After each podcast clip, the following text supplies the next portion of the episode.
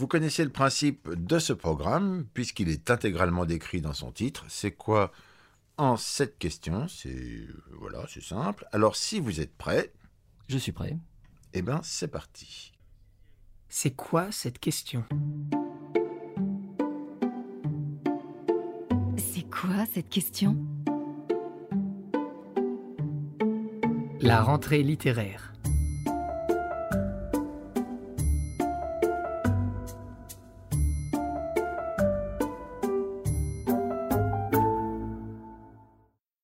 Jean Le Gall, bonjour. Bonjour. Vous êtes toujours en charge, et oui, de la maison du Cherche Midi, et vous avez choisi pour introduire ce podcast sur la rentrée littéraire un extrait d'un des livres justement sélectionné pour cette rentrée, et c'est Murnau des Ténèbres par Nicolas Chemla. Varum. Murnau des, des Ténèbres est un des deux titres que nous proposons en littérature générale euh, française cette année euh, dans la rentrée.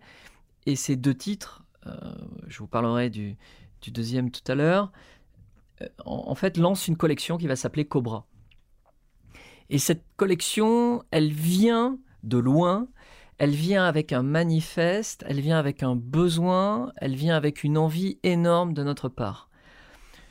Je vais essayer de vous résumer cela rapidement. On a observé que euh, si pendant très longtemps les mots de littérature et de roman étaient confondus, petit à petit le mot de roman a été abusé, a été, utilisé de manière un peu abusive. Combien de livres a-t-on vu chez les libraires avec roman écrit sur la couverture, alors qu'il s'agissait là à l'évidence d'une non-fiction, voire de l'auto-fiction. Et je n'ai rien, à titre personnel, contre ces témoignages, souvent les mêmes, mais je n'ai rien contre ces livres, à condition qu'ils laissent exister à côté une possibilité romanesque.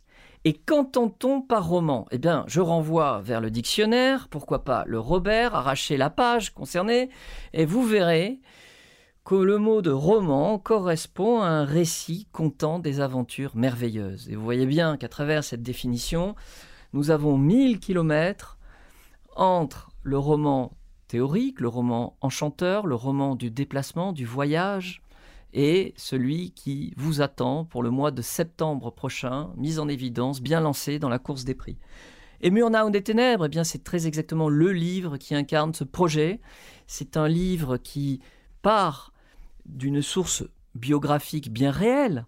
Le réalisateur Murnau, roi du cinéma muet et du noir et blanc, allemand, bénéficie d'un pont d'or à Hollywood et on lui dit tu es le meilleur réalisateur de ton temps, on te fait un chèque en blanc pour faire le film de tes rêves. Et il décide d'aller tourner en Polynésie, à Tahiti en particulier, pour raconter un film qui va s'appeler Tabou, et comme son titre l'indique, qui va raconter comment un couple de jeunes amoureux brise le tabou des dieux polynésiens.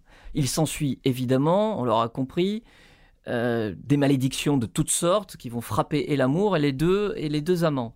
Sauf que cette malédiction, eh bien, elle va frapper Murnau lui-même, puisque quelques semaines avant la sortie du film en salle, la voiture de Murnau sort bizarrement de route dans les collines d'Hollywood et il s'en va mourir dans de la tôle compactée. La malédiction ne va pas s'arrêter là, puisqu'en 2015, vous voyez, c'est très récent, des, euh, je crois, une secte sataniste euh, va approcher son tombeau pour arracher la tête de, de, ce qui restait de notre ami Murnau. Euh, en réalité, ce roman va mettre en scène à la fois les fantasmes nés d'une fiction idéale et poser cette ligne assez floue entre le réel et l'imaginaire. L'imaginaire, c'est bien la qualité première que l'on attend d'un romancier et Nicolas Chemla, à travers Murnau des Ténèbres, en fait une démonstration éclatante, luxuriante. Euh, je, ne, je suis désolé de vendre ma camelote avec autant d'insistance, mais c'est là un très grand roman parce qu'il obéit à cette vieille définition oubliée du roman. C'est parfait. Je me demande juste pourquoi j'ai fait cette question derrière, parce que finalement. euh, Nicolas Chemla, Murnau des Ténèbres. Tout était prêt, chacun à sa place, et les dernières minutes durant lesquelles la lumière du jour pâlit progressivement jusqu'à la nuit s'écoulèrent au ralenti. Tension maximale, et pourtant diffuse. suspendu aux lentes traînées ardentes d'un crépuscule de braise et de sang. Murnau attend son heure, l'instant magique et précis où les ombres et les flammes se laisseront enfin capturer. Action Le caméraman enclenche le moteur et commence de tourner. On s'apprête à donner le signal pour le départ des porteurs de torches. Soudain, passe au loin une lueur blanche qui file à hauteur d'homme. Trop tôt Un figurant traverse le cadre en brandissant sa torche allumée. Il a dû confondre avec un autre bruit. Alors tous les autres suivent. Toutes les torches s'allument ensemble et tous se mettent à courir pensant qu'ils ont raté le premier signal que l'on n'a pas donné. L'air se remplit d'une fumée épaisse. On ne voit plus rien dans l'objectif. Il faut absolument éteindre les torches et se débarrasser de cette fumée. Sinon, c'est une journée entière qui sera perdue, et il faudra attendre le lendemain soir.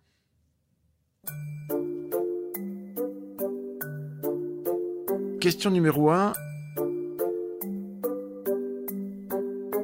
Jean Le Gall, c'est quoi la rentrée littéraire? Alors, figurez-vous que je me le demande souvent. Euh, la rentrée littéraire, on peut le concevoir, venait d'un bon sentiment.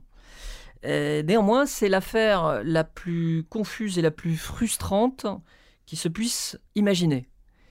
C'est pour ça d'ailleurs que c'est typiquement français. Vous voyez, c'est le, l'enfer est pavé de bonnes intentions.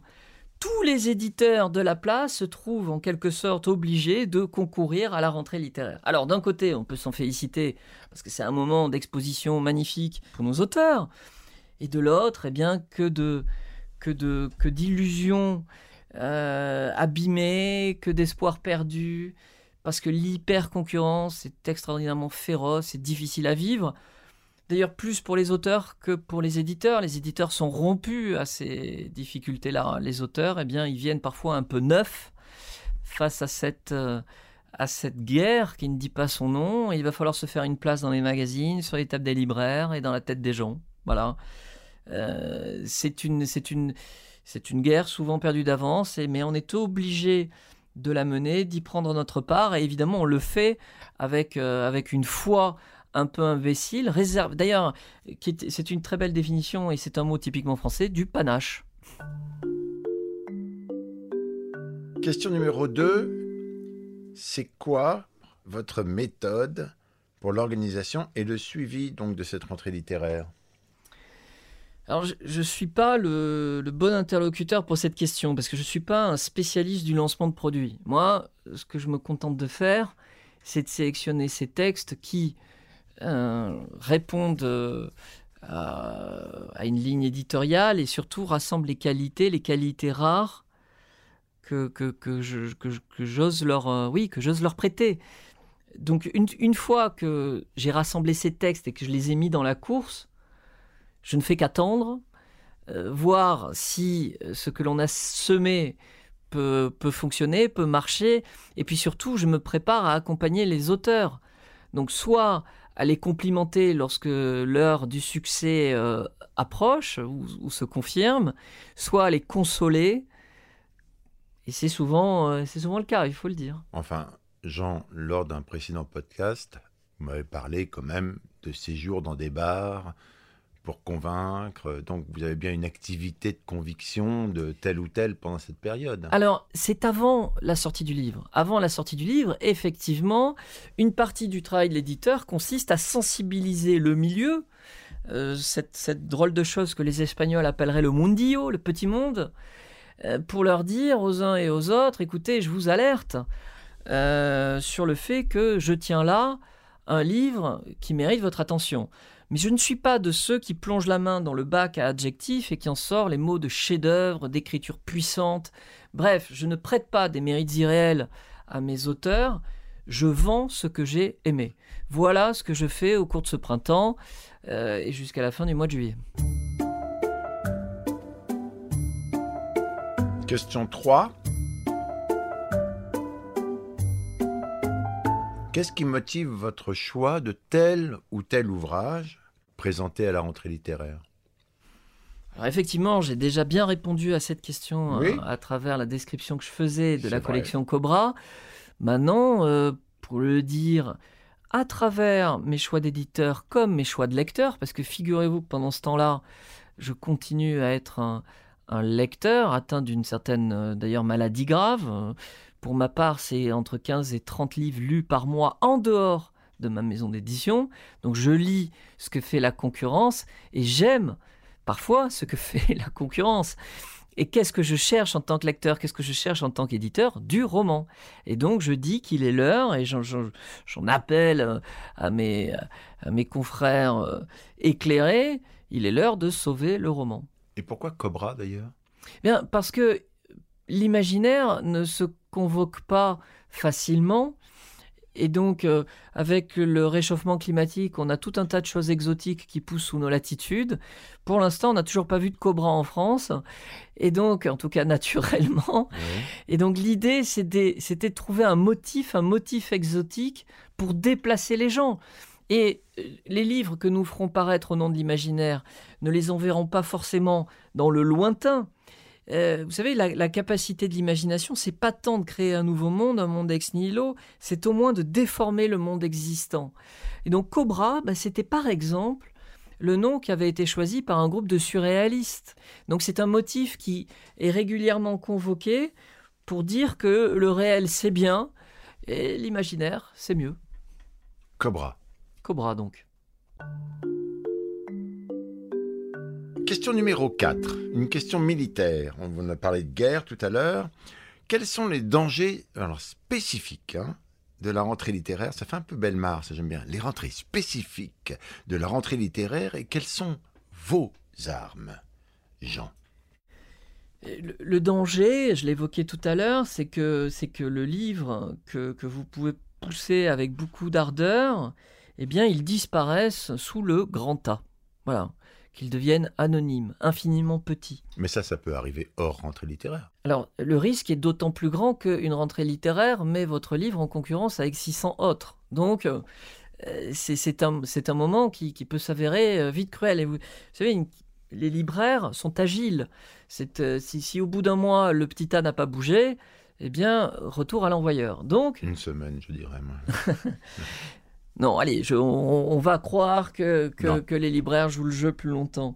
Euh, mais bon, voilà, il, faut...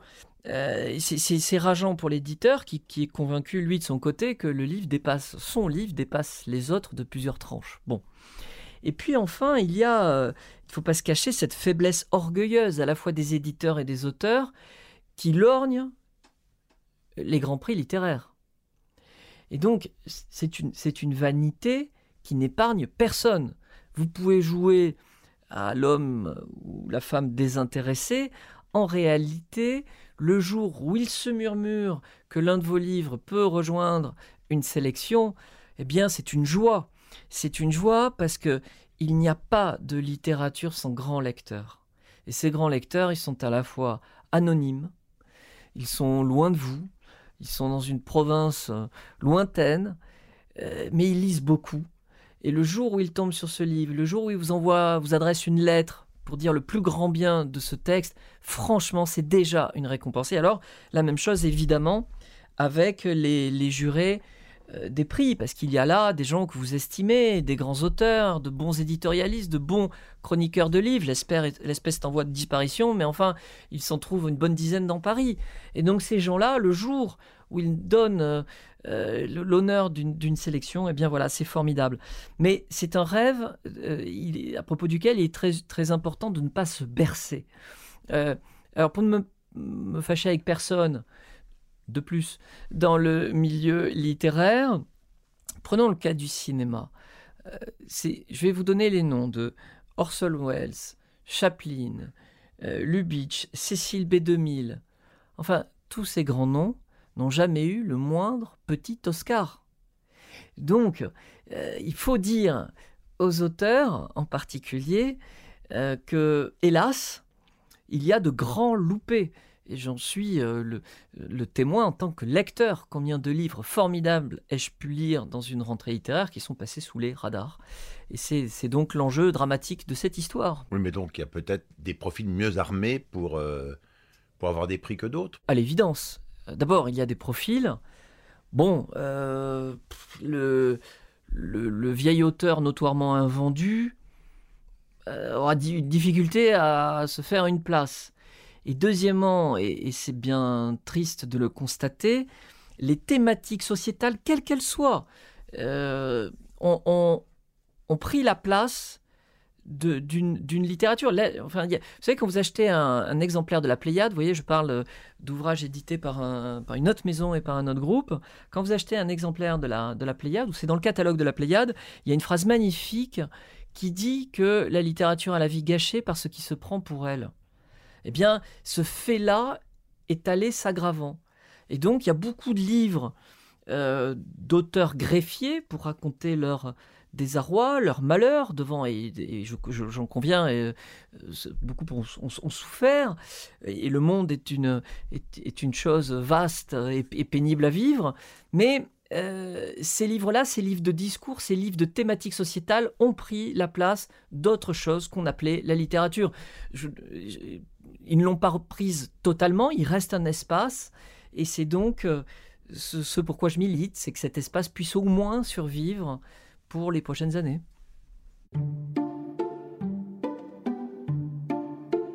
En 5. En 5, j'ai une question qui n'est pas à l'après-vert en ce qui vous concerne. C'est quoi la liste du Cherche Midi pour la rentrée littéraire 2021 Alors, on a déjà eu un titre. On n'a encombré personne. Euh, et on n'a pas battu les arbres pour rien, hein, pour ceux qui s'en soucient perpétuellement. Euh, donc nous n'avons proposé que cinq livres, trois en littérature étrangère et deux en littérature générale française.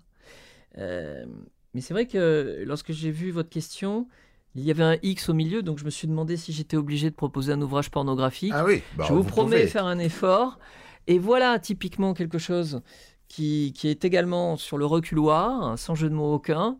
Mais la littérature érotique, euh, euh, voire euh, plus encore, eh bien, mériterait de revenir dans une rentrée littéraire. Parce qu'il y a de la littérature porno, vraiment?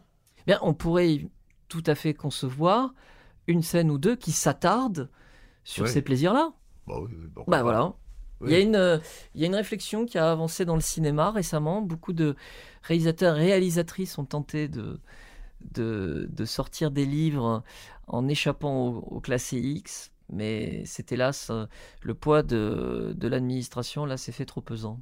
Donc c'est quoi votre liste Alors, je me dis, vous dites 2 et 3, mais alors quels sont les titres? Alors, les titres, euh, bien, vous en avez déjà cité un, c'est Le Murnau des Ténèbres de Nicolas Chemla. Le deuxième, c'est La Grande Vallée d'Édouard Bureau, dont nous parlerons tout à l'heure.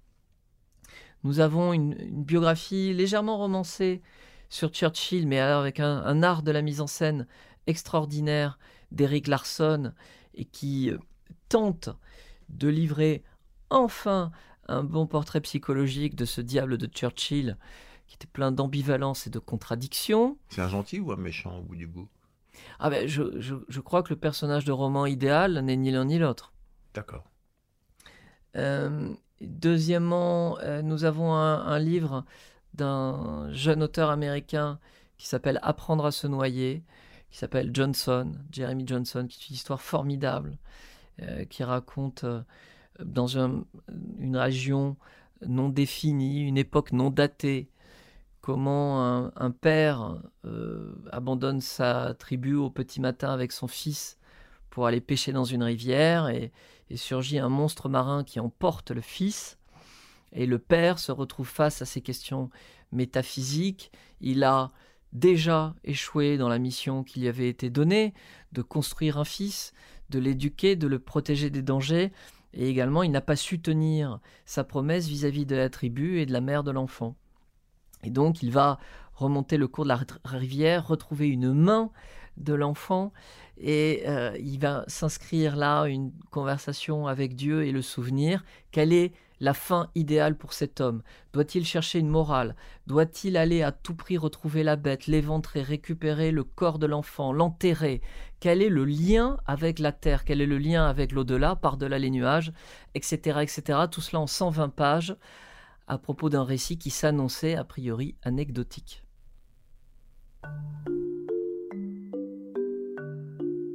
Nous passons à la question 6 qui est curieuse de savoir, et elle a peut-être tort parce que vous n'allez rien dire du tout, mhm. c'est quoi votre meilleure surprise à une rentrée littéraire et votre plus grosse ou plus grande déception?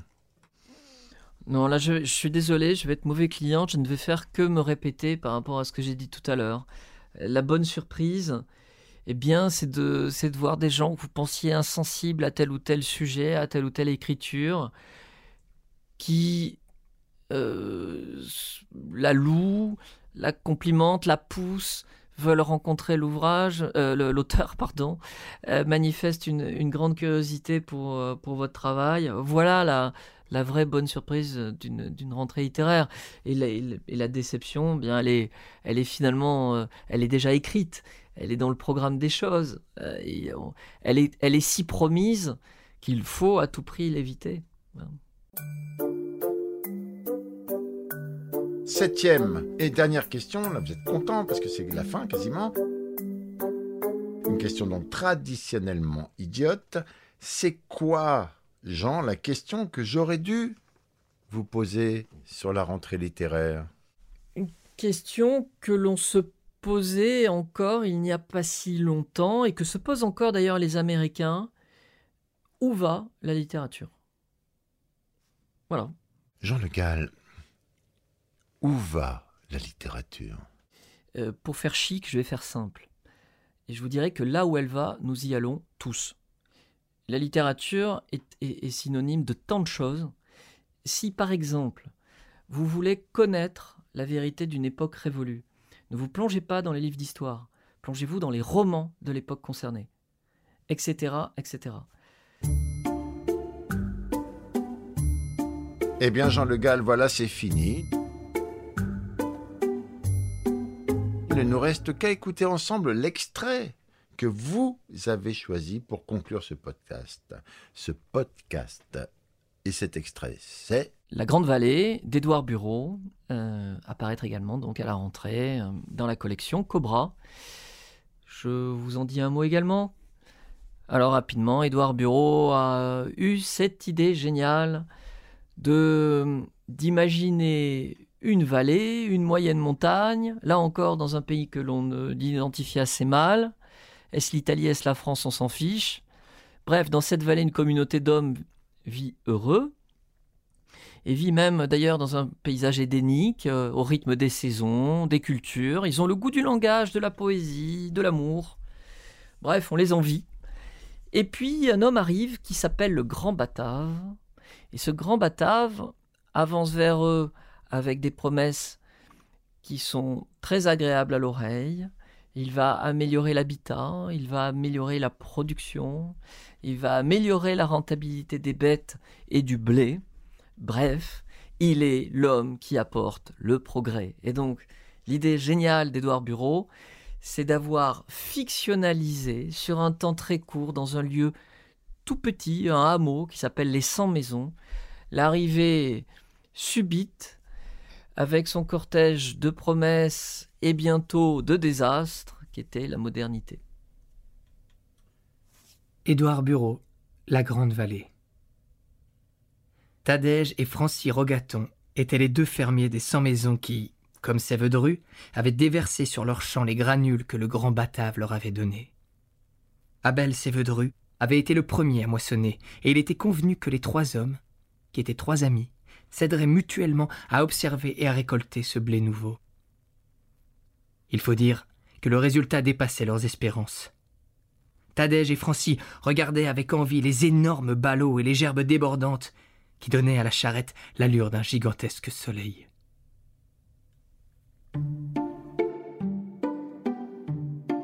Jean Le Gall, merci. Y a pas de quoi, Vincent.